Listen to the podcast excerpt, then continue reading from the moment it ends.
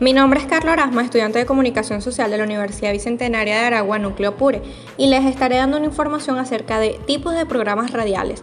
Existen distintos tipos de programas radiales. Se puede mencionar alguno de ellos como es el reportaje. Este es un género radiofónico el cual en el periodismo es un trabajo de carácter informativo donde se desarrolla un tema de forma más completa y extensa en cualquier noticia.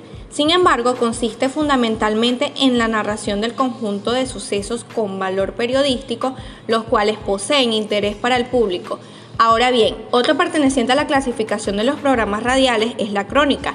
Esta ha sido denominada o incluido en la historiografía, siendo la recopilación de hechos históricos narrados de manera cronológica.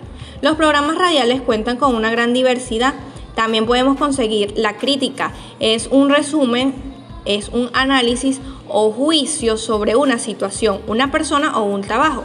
Se refiere a un juicio que puede ser objetivo o subjetivo.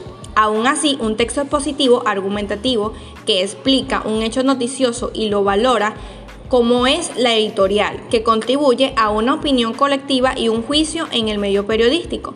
En el ámbito radiofónico podemos observar en su gran mayoría la existencia de la entrevista, que por su parte es primordial en la gran mayoría de los programas radiales, los cuales son diálogos entablados entre dos o más personas. El entrevistador formula preguntas y el entrevistado las responde. Se trata de una técnica empleada para diversos motivos, investigación, medicina y selección de personal como también el debate, que es un acto de comunicación en el que dos o más personas opinan acerca de uno o varios temas y en que cada uno expone sus ideas y define sus opiniones e intereses.